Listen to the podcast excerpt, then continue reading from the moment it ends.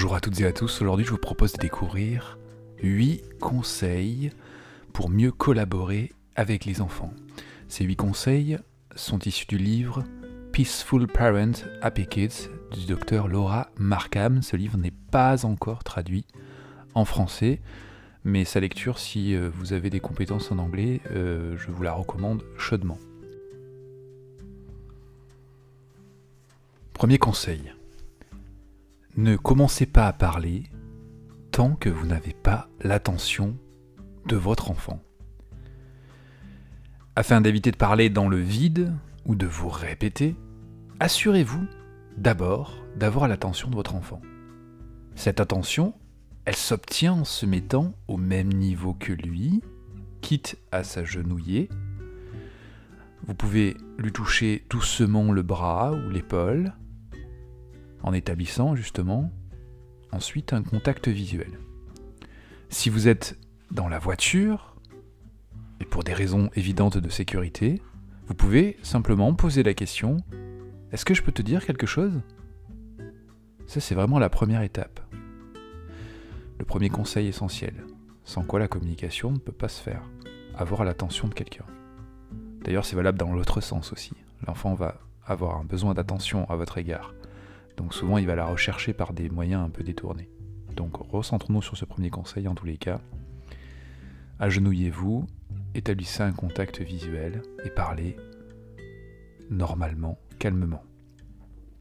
Deuxième conseil, ne vous répétez pas. Si vous demandez quelque chose sans avoir de réponse, il est inutile de se répéter.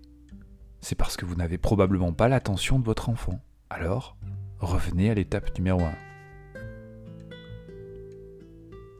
Troisième conseil, utilisez peu de mots. Si vous employez trop de mots et des phrases trop compliquées, vous créerez de la confusion dans la tête de l'enfant. Et votre message sera dilué, voire carrément ignoré. Donc il est essentiel d'aller au plus simple. Et utiliser peu de mots peut aussi impliquer utiliser aucun mot. Par exemple, utiliser les signes. Une fois qu'on a l'attention de l'enfant, il est possible d'utiliser des signes. Par exemple, montrer la tête pour dire que vous attendez, vous attendez à ce que l'enfant mette une, casquette, ou alors euh, regarder les jouets. Et, enfin voilà, un, un langage non verbal peut s'établir, et ce langage non verbal est aussi un signe de complicité. Quatrième conseil, mettez-vous à sa place.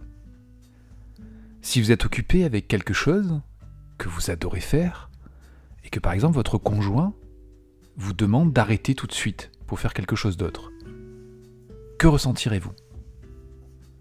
Comme vous l'aurez compris, il est important de faire preuve d'empathie dans les situations qui nous lient aux enfants. Quand votre enfant est en train de jouer, vous pouvez simplement vous approcher et verbaliser, par exemple avec cette phrase, je sais que c'est difficile d'arrêter de jouer ou c'est désagréable d'arrêter de jouer maintenant, mais j'ai besoin que tu fasses ou j'attends de toi que tu fasses ceci. Cinquième conseil, faciliter la coopération. Les ordres ont tendance à bloquer les capacités d'apprentissage des enfants, parce qu'ils ressentent alors du stress, comme les adultes, me direz-vous quand on reçoit un ordre, on n'est pas forcément dans un, bon ressenti. L'idéal est donc de déclencher la coopération qui favorise l'engagement. Pour arriver à cela, on peut avoir un ton de voix chaleureux et proposer des choix. Par exemple, c'est l'heure du bain. Préfères-tu y aller maintenant ou dans 5 minutes? C'est un choix réel à 5 minutes près, disons que ça ne, convient à tout le monde, et l'enfant fait un choix qui lui permettra de dire bah tiens, je préfère y aller dans 5 minutes. Je finis mon activité et j'y vais, par exemple. C'est respectueux aussi de ce que l'enfant souhaite faire et on arrive au même résultat malgré tout. Sixième conseil, soufflez. Ne vous enflammez pas. Quand nous sommes énervés, nous transmettons du stress et des émotions désagréables aux enfants. Il y a une sorte de contagion. Lorsque nous faisons ça et quand nous nous exprimons avec énervement, avec colère ou sous le coup du stress, les enfants ne peuvent donc pas se concentrer sur le contenu du message qu'on leur fournit, qu'on leur transfère. Car justement, la partie du cerveau qui est capable d'enregistrer, de comprendre, de raisonner, n'est plus en activité, parce que le stress qu'on leur a transmis a mis en pleine activité justement leur amygdale cérébrale. Donc ils peuvent ressentir de la peur, de l'énervement eux aussi. Donc ils ne sont pas en état de recevoir le message et de le comprendre. Donc l'idéal, c'est vraiment de commencer par se calmer pour parler calmement afin de mieux collaborer.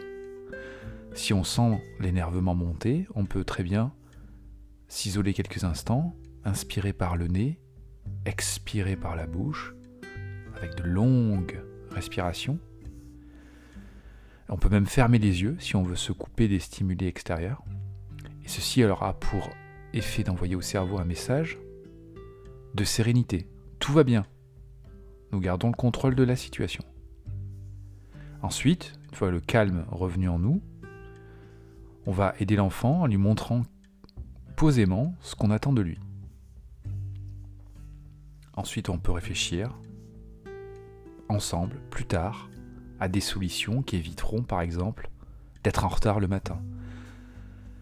Justement, c'est important de lister les différentes situations qui vont déclencher de l'énervement chez les membres de la famille, ou toute la famille en même temps, et voir d'où vient le stress. Ça, c'est un peu une approche de pleine conscience. Qui a commencé à s'énerver, et par la contagion justement du stress et de l'émotion, comment la situation a pu devenir explosive à un certain moment. En listant toutes ces situations, on peut en définir des plans d'action qui permettront d'avancer ensemble et de pouvoir se dire, bah tiens, on va se lever peut-être 10 minutes plus tôt le matin pour pouvoir arriver à avoir moins de stress sur le départ. Ou alors préparer les habits la veille, etc. etc. Nous reviendrons sur ces rituels pour être à l'heure le matin dans un prochain podcast. Septième conseil, mettez en place des routines. Alors les routines ou rituels, tout dépend comment vous voulez les, les appeler, les routines évitent d'être débordées et d'être sans cesse dans l'improvisation, parce que l'improvisation, c'est épuisant à la longue. Afin de faciliter les routines, donc l'auteur du livre, Laura Markham, préconise de prendre en photo l'enfant en train de réaliser sa tâche routinière, d'imprimer ses photos et de les coller sur un poster à afficher dans le lieu de, la vie, dans le lieu de vie. Ce poster, avec toutes les routines, une fois qu'il est construit, il suffira de guider progressivement l'enfant vers l'autonomie en se référant justement à ces images de lui en train d'agir dans les étapes de son rituel.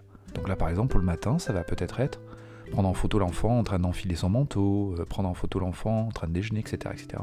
et mettre ça sur un grand euh, panneau où l'enfant pourra justement se voir en train de faire ceci. D'ailleurs ça lui rappellera qu'il sait le faire et il pourra ensuite donc suivre les étapes de son rituel et s'encourager lui-même en disant bah voilà je suis à l'étape 7 euh, de mon, rituel, chouette, on a presque fini, etc., etc. Voilà le principe.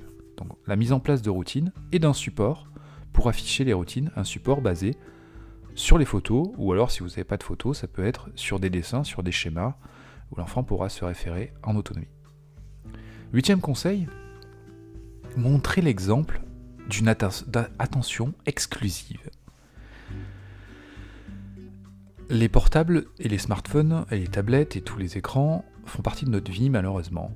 Je dis malheureusement parce que ils sont censés être des outils à notre disposition et bien souvent ce sont nous les outils des écrans, c'est-à-dire que on est tellement captivé par ce, ce qui s'y défile, par les notifications, etc., etc., qu'on en perd de vue la réalité et ce qui se passe autour de nous. Si on a sans cesse un smartphone à la main, quand un enfant est à côté de nous, on ne va pas lui prêter une attention exclusive. Et il ne parviendra pas à en faire preuve lui-même avec nous, parce que l'attention, c'est aussi un échange.